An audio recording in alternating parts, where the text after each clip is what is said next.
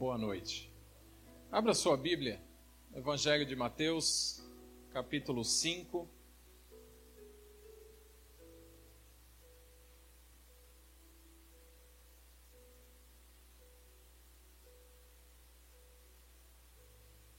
Eu quero falar um pouco hoje sobre é, as bem-aventuranças.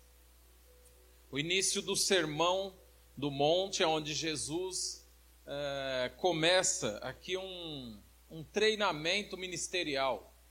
Jesus começa aqui um discipulado é, com os discípulos, que no final do capítulo 4 ele havia comissionado, havia acabado de chamar os seus discípulos, os seu, aqueles que iriam trabalhar com ele no seu ministério e o final do versículo do capítulo 4 diz que Jesus vinha percorrendo toda a Galiléia, ensinando nas sinagogas, pregando o evangelho, o evangelho do reino, curando toda sorte de doença, enfermidades entre o povo. A fama de Jesus ia crescendo. O, o versículo 25 do capítulo 4, ele fala assim: E da Galiléia, Decápolis, Jerusalém, Judéia e da além do Jordão, numerosas multidões o seguiam. E o início do capítulo 5, então a partir do versículo 1, você acompanha comigo, ele começa dizendo assim: a palavra. Vendo Jesus as multidões, quais multidões? Aquelas que estavam seguindo Jesus, se aglomerando em torno de Jesus. Então, vendo as multidões, subiu ao monte e, como se assentasse, aproximaram-se os seus discípulos. E ele passou a ensiná-los, dizendo: Bem-aventurados os pobres em espírito, ou pobres de espírito, porque deles é o reino dos céus. Bem-aventurados os que choram, porque serão consolados. Bem-aventurados os mansos, porque herdarão a terra. Bem-aventurados os que têm fome e sede de justiça, porque serão fartos. Bem-aventurados os misericordiosos, porque alcançarão misericórdia. Bem-aventurados os limpos de coração, porque verão a Deus. Bem-aventurados os pacificadores, porque serão chamados filhos de Deus. Bem-aventurados perseguidos por causa da justiça, porque deles é o reino dos céus. Bem-aventurados sois quando por minha causa vos injuriarem e vos perseguirem, e mentindo disserem todo mal contra vós regozijai-vos e exultai, porque é grande o vosso galardão nos céus. Pois assim perseguiram aos profetas que viveram antes de vós. Vós sois o sal da terra. Ora, se o sal vier a ser insípido, como lhe restaurar o sabor? Para nada mais presta, senão para, lançado fora, ser pisado pelos homens. Vós sois a luz do mundo. Não se pode esconder a cidade edificada sobre um monte nem se acende uma candeia para colocá-la debaixo do alqueire, mas no velador, e alumia a todos os que se encontram na casa. Assim brilhe também a vossa luz diante dos homens, para que vejam as vossas boas obras e glorifiquem a vosso Pai que está nos céus. Amém? As bem-aventuranças ou felicidades. Bem-aventurado no original é Macários, significa feliz. Felizes os pobres em espírito. E é interessante que Jesus aqui ele começa a ensinar isso aqui. E aqui parece que tem meio que uma uma confusão, porque a multidão se junta, Jesus sobe no monte e começa a ensiná-los. O ensiná-los aqui não se aplica à multidão, mas se aplica aos discípulos que ele havia acabado de chamar. Jesus está dando essas orientações aqui, não para toda a multidão, a despeito de que a multidão está também ali ouvindo. Mas esse ensiná-los aqui se aplica aos discípulos. Ele está ensinando os seus amigos ali, né? E quando a gente olha para isso e vê que Jesus está ensinando aqueles que ele havia comissionado ou chamado, isso aqui parece que descreve então a condição interior de um seguidor de Jesus. Tudo isso aqui que nós lemos. Olhando, eu não sei se você já leu profundamente esse texto ou o sermão todo. É um dos maiores sermões de Jesus, dos grandes discursos de Jesus em Mateus. Eu não sei se você já olhou com uma riqueza de detalhe para esse texto e olhou para você mesmo, fez uma autoanálise. Você e eu, como seguidor de Jesus Cristo, como eu vou repetir aqui, ele está ensinando aqueles que estavam iniciando na caminhada com ele. Ele chamou eles deixaram tudo, abandonaram seus, seus barcos, suas famílias e seguiram Jesus. Então Jesus sobe no monte aqui e passa a ensiná-los, ensinar os discípulos. Então, isso aqui, esse texto que nós lemos, descreve a condição interior de alguém que já serve a Jesus, alguém que já segue a Jesus. Então, feliz aquele que segue a Jesus e é pobre de espírito. Pobre em espírito. A gente às vezes, eu não sei você, mas eu já usei isso aqui de uma forma. Falar, esse cara é um pobre de espírito, né? Já falou isso? Já falou, né? Sabe o que é ser pobre de espírito? A pessoa que é pobre de espírito é muito boa. Às vezes a gente aplica essa palavra é no sentido pejorativo, para menosprezar alguém. Mas não ele está dizendo aqui: bem-aventurado ou felizes, macários, os que são pobres em espírito. Pobre em espírito é aquele que resolveu, agora que segue Jesus, veja que eles deixaram tudo para trás. Não dá para ler o capítulo 4, mas se você ler do 16 até o 25, você vai ver o que eles abandonaram. Os discípulos. É pobre em espírito é você e eu, então nós entendermos que nós não temos nada, nós não possuímos nada. Pobre, na Bíblia tem dois tipos de pobre.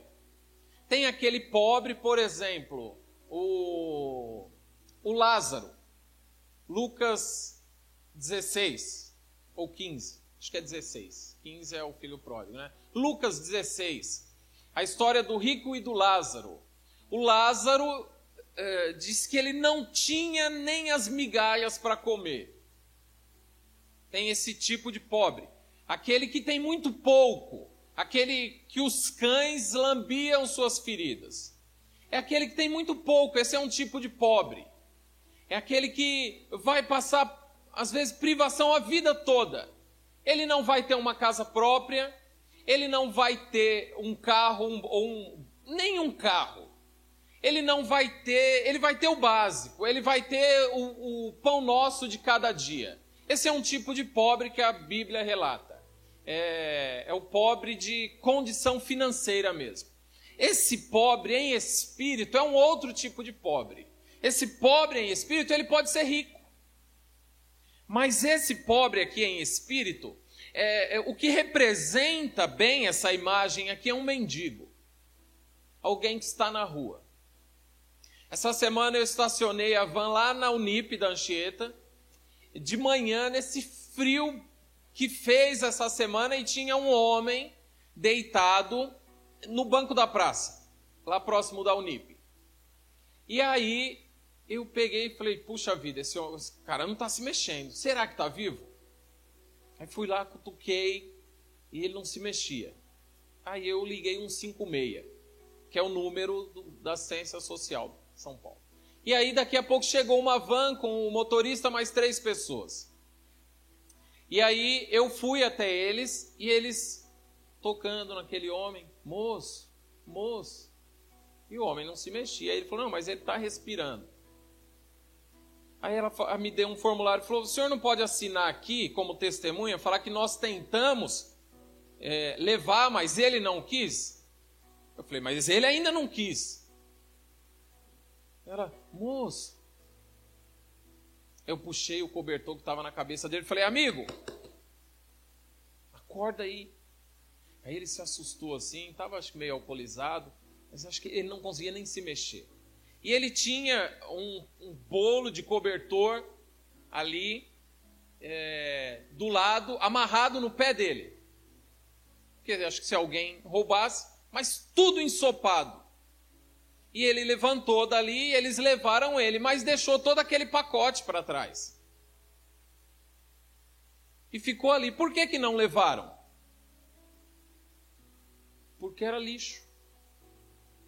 Não levaram porque não tinha valor. Não levaram porque não servia para nada. E com certeza depois deram um cobertor novo para ele. Nós somos esse mendigo. O pobre em espírito é esse mendigo que deixou o que ele tinha para trás, por quê? Porque não tinha valor. Pobre em espírito é aquele que decide, por amor a Cristo, abrir mão de tudo que talvez ele acha que tenha, né? Que nós não temos nada.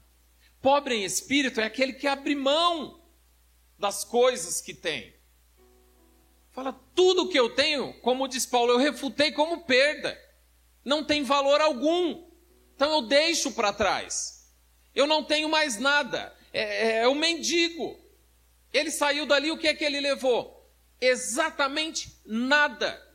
Só foi com a roupa do corpo para não ir pelado, porque também estava todo molhado. Pobre em espírito aqui que Jesus Cristo está ensinando, que tem que ser uma característica daqueles que já seguem a Jesus, é o mendigo. Eu não tenho nada. O que, que eu tenho? Nada.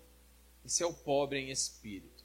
É aquele que olha agora e segue Jesus e tudo que ele tinha ele abandona. Ou seja, eu não preciso de nada. Eu não tenho nada. Então Jesus diz: Feliz são esses. Felizes são os pobres em espírito, ou os pobres de espírito, porque deles é o reino dos céus.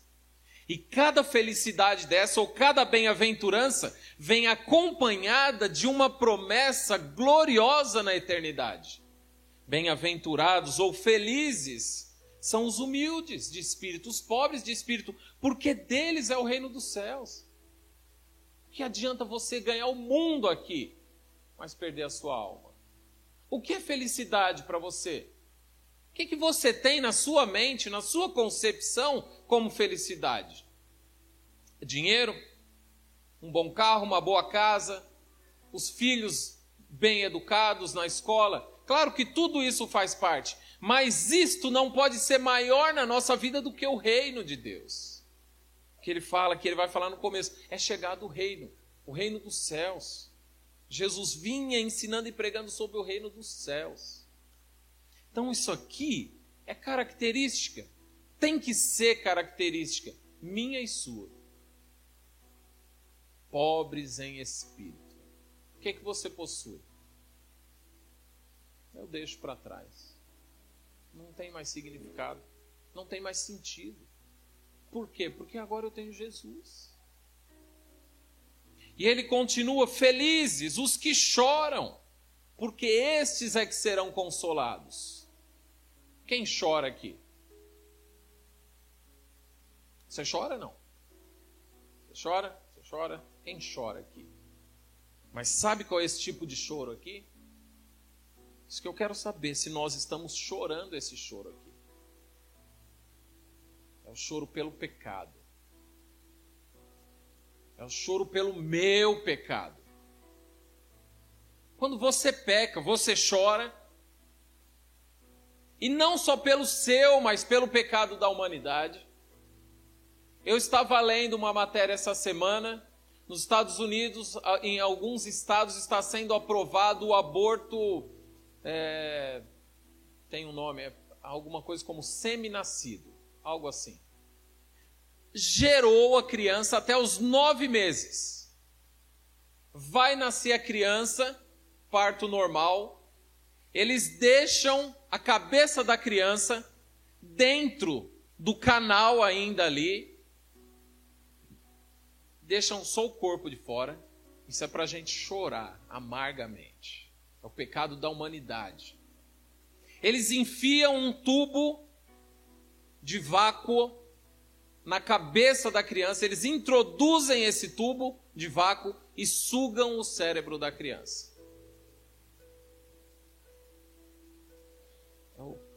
nascimento parcial, que eles chamam. Aborto de nascimento parcial. No estado de Illinois está sendo aprovado o aborto pós-nascimento. Ou seja, o direito de assassinar a criança depois de nascida. Isso tudo essa semana, semana passada, tem surgido na mídia. Depois você pesquisa. É para a gente chorar. É esse tipo de choro aqui. Não é qualquer choro. Porque a gente vem na igreja, ouve a palavra, a gente chora. A gente ouve o louvor, a gente chora. Mas aqui está falando daquele que tem um coração quebrantado por causa dos seus pecados. E a figura que aparece aqui, que vem na nossa mente, é Pedro.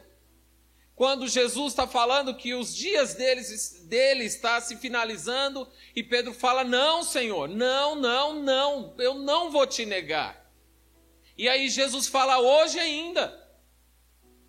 E Pedro realmente ele nega Jesus e ele nega até debaixo de juramento, esbravejando, xingando, amaldiçoando: Eu não conheço esse homem.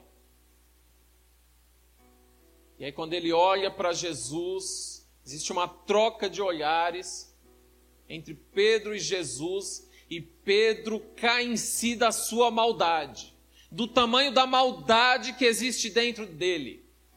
E aí o texto diz que Pedro chora amargamente por causa do seu pecado. Ele havia traído, por causa da sua traição, havia traído aquele que há pouco tempo atrás ele havia dito: Tu és o filho de Deus. E agora ele trai. Bonzinho esse Pedro, né? Mas aí a palavra diz que ele chorou amargamente. Feliz é aquele que chora pelos seus pecados. Então, isso aqui realmente é característica do crente precisa ser característica do crente. Só que não é característica de quem está no mundo. No mundo se chora também, e muito. Mas não se chora amargamente pelos seus pecados. Nós precisamos chorar pelos nossos pecados. Quanto tempo faz que você não chora pelos seus pecados? Que você dobra o seu joelho e fala: Senhor, me perdoa, mas eu pisei na bola novamente. Em prantos, você pede perdão a Deus. Isso aqui é característica para o crente. Bem-aventurados os mansos, porque herdarão a terra. Mansos aqui, o que é ser manso? Que Jesus está dizendo aqui, o que é ser manso? Manso aqui é abrir mão do direito. Manso aqui é se nós estivermos disputando, eu estou disputando algo com alguém e eu falo: não, tudo bem, você quer ir para lá? É Abraão e Ló. Você conhece a história. Abraão e Ló decidindo para onde iam, porque não davam mais para conviver junto, por causa das brigas dos pastores, de cada um deles, e eles agora precisam, eles precisam tomar caminhos diferentes. E aí Ló olha para as campinas verdejantes, pastos legais, fala, é, eu prefiro aqui. O que, que Abraão faz? Tudo bem, eu vou por aqui então. Isso é mansidão. É você abrir mão do seu direito. Sabe quando você é ofendido? Você abrir mão do direito de defesa. Sabe quando você é caluniado? É você abrir mão do direito de defesa. Ser manso, que Jesus está ensinando aqui para a gente, é, é, é abrir mão do direito que nós temos. Ou seja, eu não tenho nada, eu sou pobre em espírito. E se eu não tenho nada, então eu sou manso. E quando nós entendemos que nós não temos nada e que nós temos que ser mansos, a gente deixa de brigar por causa de muita coisa. Porque se eu não tenho, e isso agora pertence ao meu Senhor, tudo que eu tenho é dele ou vem dele, por que, que eu vou brigar? A vingança agora não é mais minha. É Ele quem vai vingar. Irai-vos e não pequeis, a mim me pertence a vingança, diz o Senhor. Então a gente não precisa mais querer se vingar. A gente não precisa mais querer rebater. Por quê? Porque essa precisa ser uma característica nossa. Aquele que é de Cristo, ele é manso. Mateus 11, 28, aprendei de mim que sou manso E aqui ele está ensinando com toda propriedade. Manso e humilde de coração, e vocês vão encontrar descanso para a alma de vocês. Bem-aventurados que têm fome e sede de justiça, versículo 6, porque serão fartos. O que é ter fome? Quando a gente tem fome, o que, que a gente faz? Come.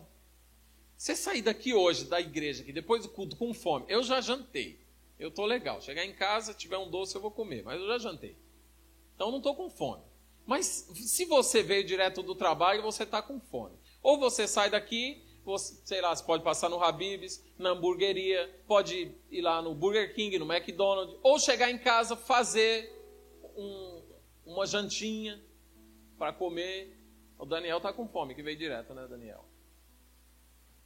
O que, que a gente faz quando a gente tem fome? a gente se envolve. Ou vai para a cozinha, ou sai daqui, vai pegar um lanche. A gente se envolve. Quem tem fome se envolve com aquilo. Quem tem sede se envolve. A gente muitas vezes nós queremos ver a justiça, mas nós não nos envolvemos. Quem tem fome e sede de justiça e não é quem tem, deixa eu mudar a frase aqui. Não é quem tem, nós temos que ter. Nós temos que ter fome e sede de justiça. Sabe quando você vê alguma injustiça acontecendo? Aquilo precisa mexer no seu interior. Mexer a tal ponto de você se indignar. Quando você vê uma injustiça acontecendo, e não necessariamente com você.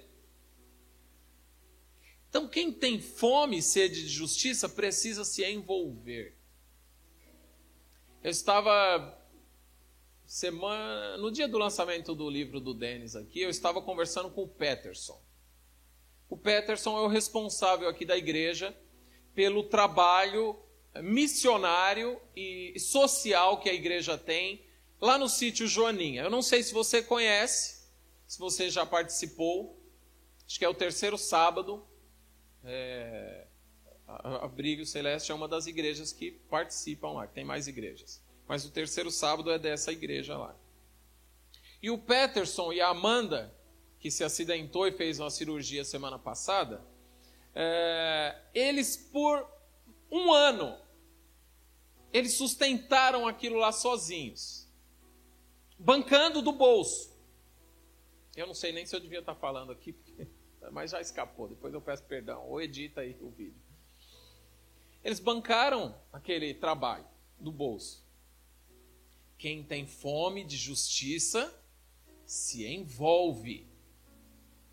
Não é no dia que ele vira que dá um relatório, nós falarmos, puxa que bacana, que lindo, da brilho celeste, que bonito que é esse trabalho. E aí você dá as costas e vai embora. E eu falei para ele: deixa os irmãos participarem, deixa a igreja participar, divulga aqui. E ele fez uma divulgação aqui, e no, na última que eu vim, tinha alguns irmãos já fizeram doações e, e foi bastante coisa. Os irmãos, a igreja participou da Páscoa. Quem tem fome de justiça precisa se envolver. Eu não posso ter fome de justiça e ficar sentado lá no meu sofá. Eu não posso ter fome de justiça e ver crianças sendo abusadas e não fazer nada. Eu preciso me envolver, é isso que Jesus está falando. O cristão, vocês que agora andam atrás de mim, porque Jesus falou: vem atrás de mim, vem me seguindo, vem na minha pisada. Vocês têm que ter fome e sede de justiça e assim vocês serão fartos. Veja que sempre tem uma promessa atrelada à bem-aventurança. Versículo 7: Bem-aventurado, bem-aventurados os misericordiosos, porque alcançarão misericórdia. O que é ter misericórdia? O que significa isso? Você vê que essa palavra aqui ela é composta de duas palavras coração e miséria. Então, misericórdia O que, que ela significa? É um coração miserável, um coração de miséria, um coração triste. E aqui tem a ver com envolvimento também. Sabe quando você vê alguém necessitando de misericórdia? O seu coração precisa se precisa ter empatia com aquele outro coração. Você precisa se condoer, se colocar no lugar daquela pessoa que sofre, daquela pessoa que está em miséria de coração, daquela pessoa que está com o coração entristecido, se colocar no lugar e exercer misericórdia sobre a vida daquela pessoa. Então, partindo do princípio daquilo que Jesus está ensinando aqui, todo crente, todo, todos os crentes precisam ser misericordiosos. Você é assim. Você é manso. Você é pobre em espírito. Você chora pelos seus pecados. Você tem fome e sede de justiça. Isso é característica nossa. Precisa ser nosso. Nós precisamos encarnar isso aqui. Precisamos comer isso aqui. Versículo 8: Bem-aventurados os limpos de coração porque verão a Deus. E aqui, limpos de coração que Jesus está dizendo, não tem a ver com o que ele vai falar um pouco mais para frente sobre é, lascívia, malícia de pensamento, pensamento impuro, é, olhar, desejar a mulher do outro, como ele vai dizer um pouquinho mais para frente no mesmo capítulo 5. Mas limpo de coração aqui tem a ver com uma consciência não dividida limpo de coração tem a ver com um coração e uma consciência que não é dividida. Veja aquele que é pobre em espírito. O pobre em espírito, ele não vai ter é, uma consciência dividida. Porque tudo ele entende que é para a glória de Deus. O limpo de coração aqui é aquele que não busca a glória para ele mesmo.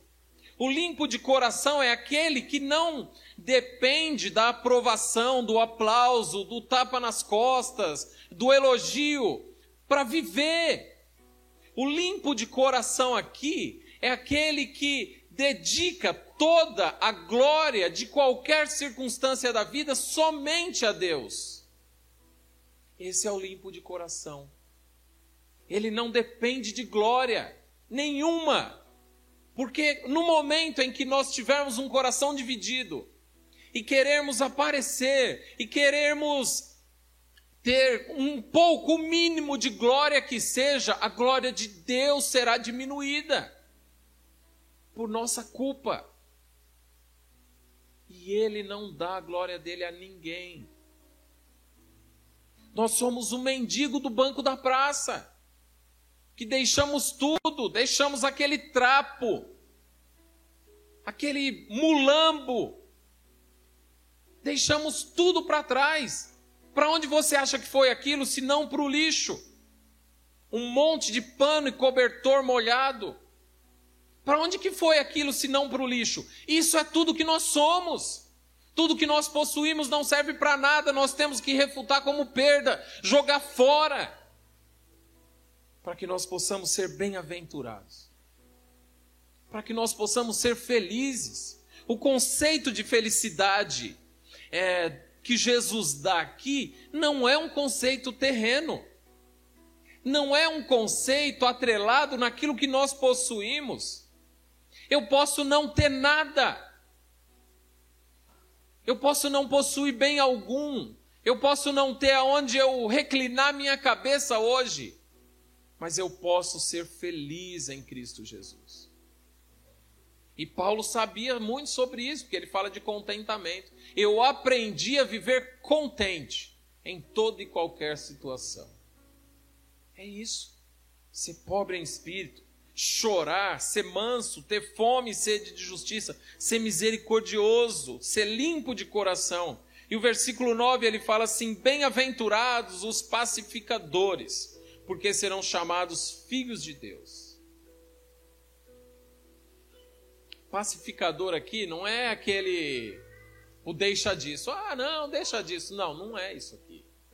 E quando ele fala, porque serão chamados filhos de Deus, naquela época, é, o filho era uma extensão do pai.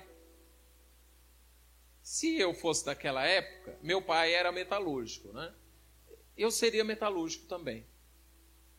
Naquela época, o, o pai era marceneiro, o filho ia ser marceneiro. Era assim. Então o, o filho era uma extensão do pai. Ele dava continua, continuidade à obra do pai, à missão que o pai tinha. Então nós, como filhos de Deus, nós estamos seguindo na missão de Deus na terra. Qual é a missão de Deus na terra? A missão de Deus, o que é que Deus busca na terra? Glória para Ele. É só isso que Deus busca na terra. Ele busca glória para Ele.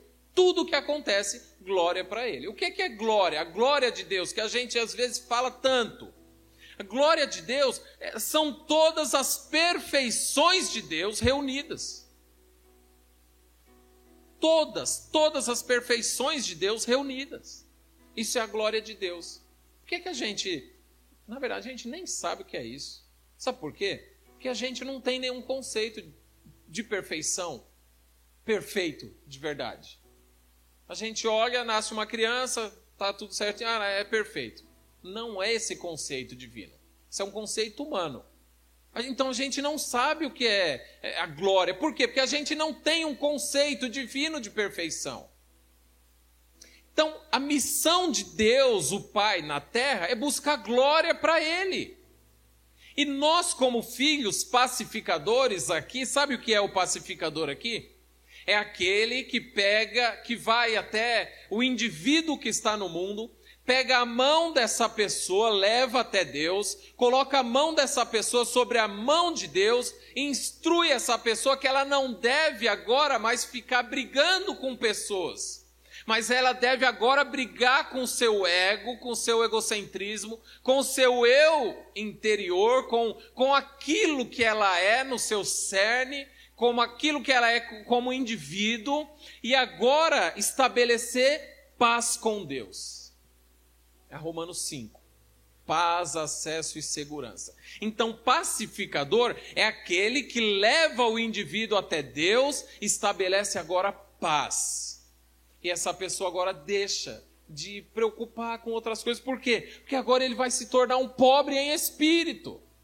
Ele vai abandonar tudo que ele tinha, aqueles valores que ele tinha, para agora buscar como filho, serão chamados filhos de Deus, dar continuidade à missão do Pai, buscar a glória de Deus. Esses são os pacificadores. Nós temos cumprido esse papel. Você tem feito isso? Você tem feito isso? Esse é um texto para a gente se avaliar profundamente hoje. Para a gente olhar para dentro de nós. Não é para o irmão que está do lado, é falar, tá vendo, ó, fulano não veio, tivesse aí, hein? Hum.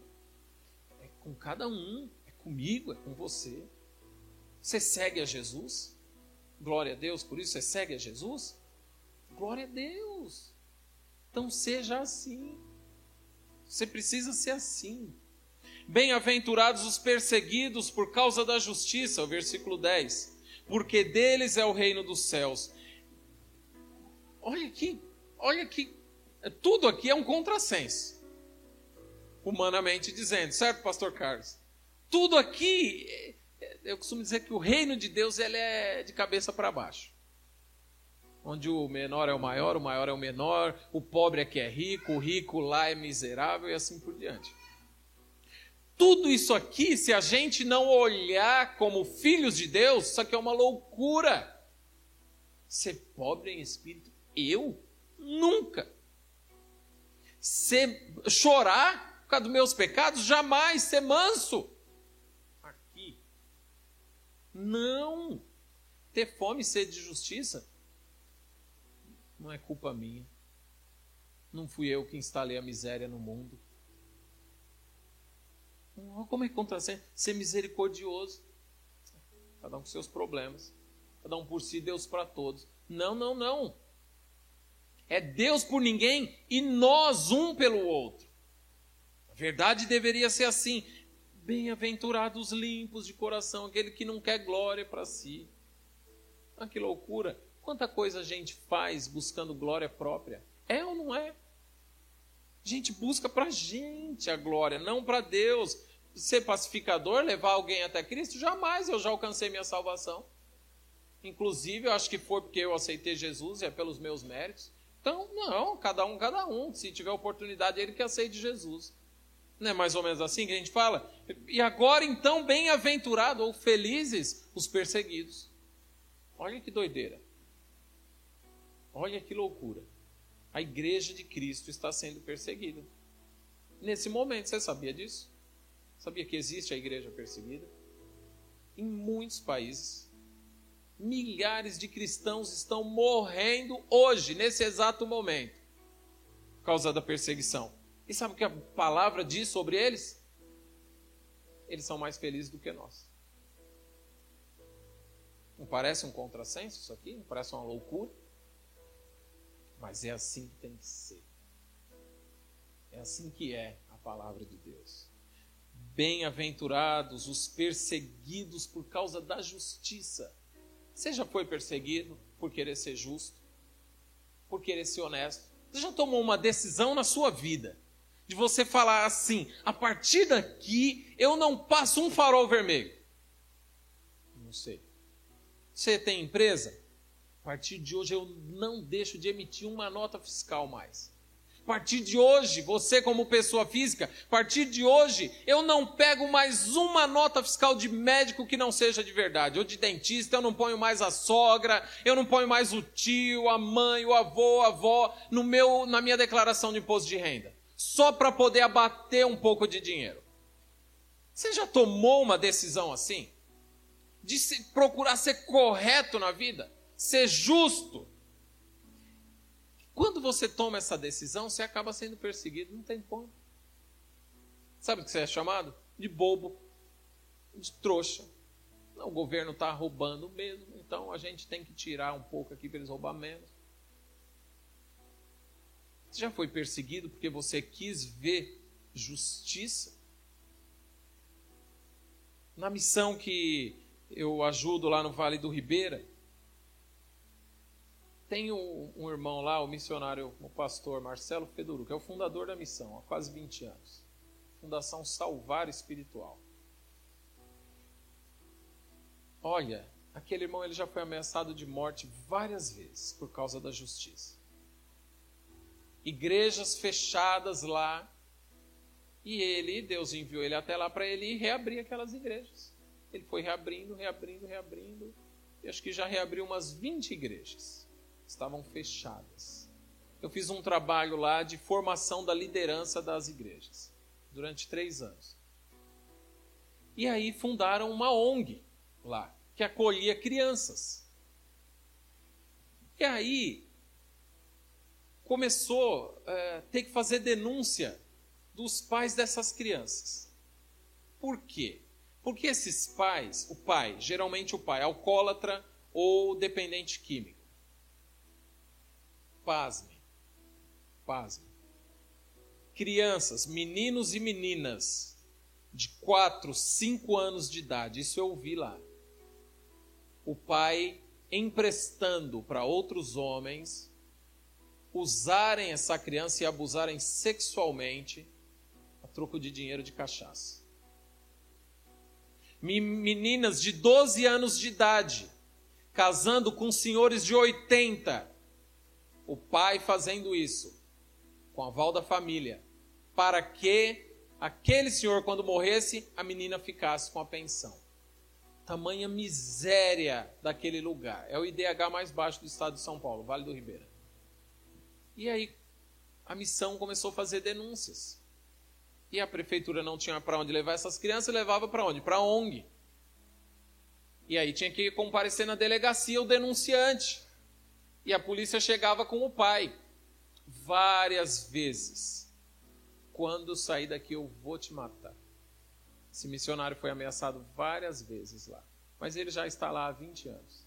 Para a glória de Deus. Glorificando a Deus. Era um empresário esse irmão. Esse se tornou pobre em espírito. Ele deixou tudo para trás.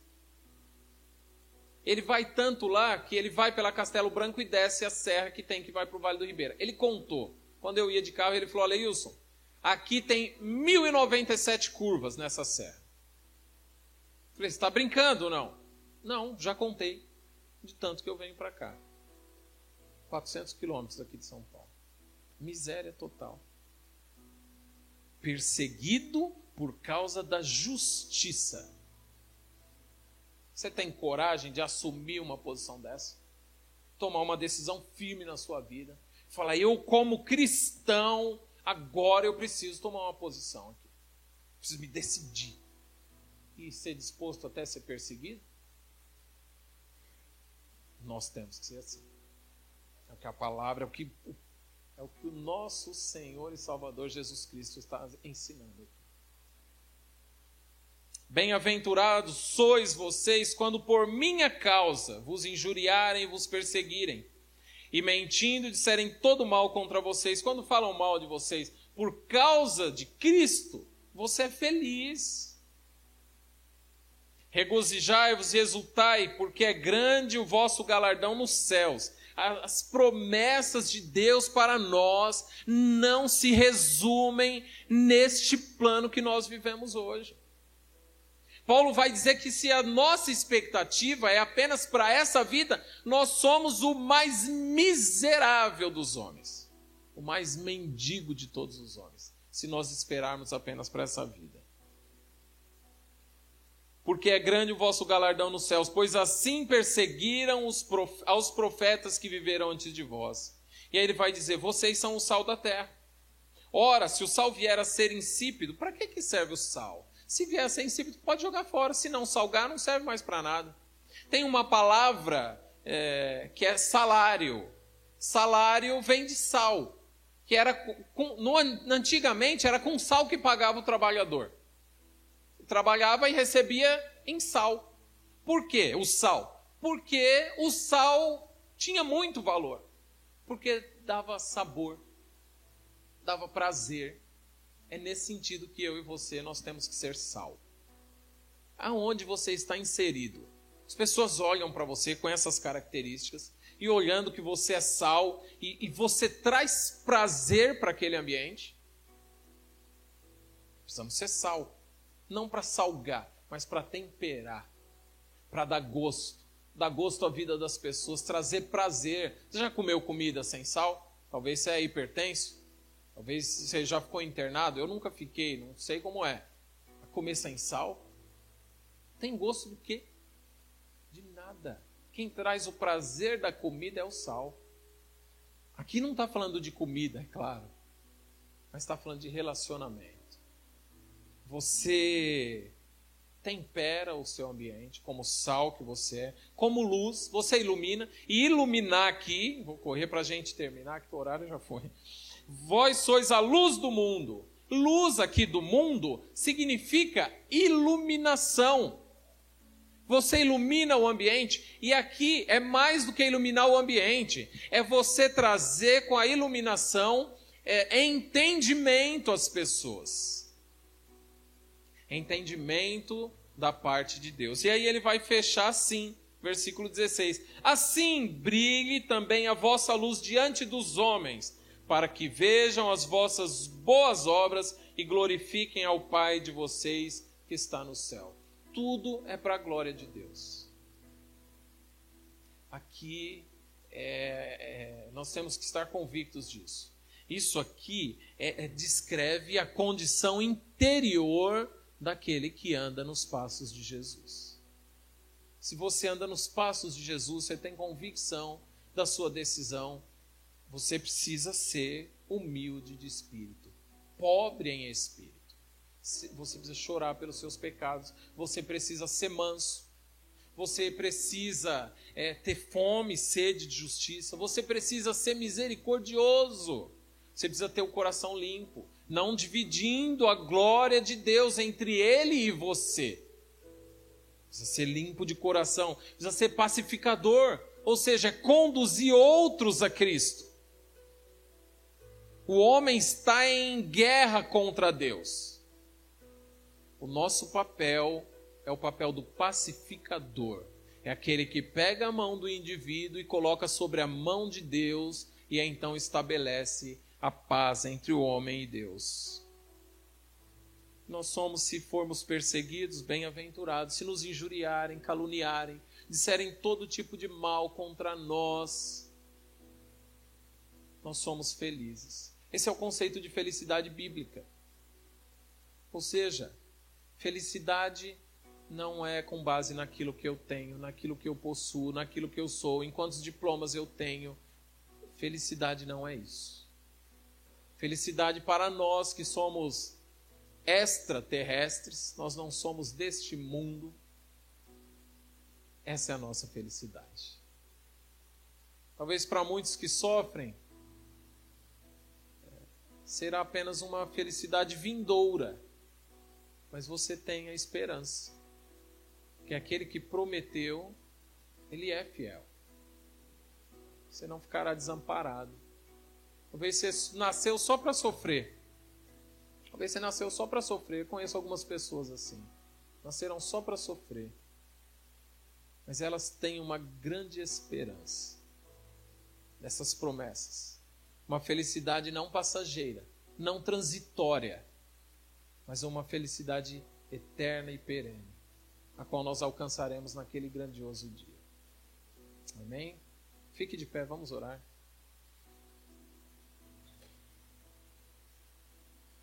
Hoje, querido, eu espero que você faça uma reflexão. Leia de novo esse texto em casa. Mateus 5, de 1 a 16, de 1 a 12, as bem-aventuranças. Leia novamente e leia de novo, e leia, e leia, e leia, até encarnar, até isso aqui fazer parte da sua vida. Se você é cristão, essas aqui têm que ser as suas características. Para a glória de Deus, para que os homens vejam as nossas boas obras e glorifiquem a Deus que está no céu. Vamos orar. Senhor, nosso Deus e nosso Pai, muito obrigado, ó Deus, pela tua palavra. Ó Deus, nós não temos nada, ó Pai, não temos nada para te dar, para te oferecer. Toda a nossa justiça é trapo de imundícia. Mas nós queremos nesse momento, ó Pai, entregar o nosso coração diante de Ti. Um coração quebrantado, ó Pai, contrito a tua palavra diz que o Senhor não rejeitará. Ó Deus, então venha de encontro a nós nesta noite, ó Pai, com teu Santo Espírito. Ó Deus, e que nós possamos encontrar em Ti, ó Pai, toda a esperança de alegria que nós buscamos. Que nossa alegria não se resuma apenas eh, nesta vida medíocre que vivemos aqui, mas que a nossa alegria, a nossa esperança esteja no alto, ó Pai nos ajuda, Deus, a entender estas verdades e que nós possamos praticá-la, que nós possamos nos despojar daquilo que nós pretensiosamente achamos que possuímos, que nós venhamos a ser pobres em espírito, para que o teu nome seja glorificado nas nossas vidas, ó Pai. Obrigado, ó Deus, por esta igreja, por esta porta aberta por cada irmão aqui nesta noite, ó Pai, cada lar, cada família aqui representada. Que o Senhor possa consolar o nosso coração nesta noite, ó Pai, e que nós possamos, ó Deus, ser felizes, bem-aventurados, como diz a tua palavra, Pai, que é viva e produz no nosso interior vida verdadeira. Muito obrigado, Deus, em nome de Jesus.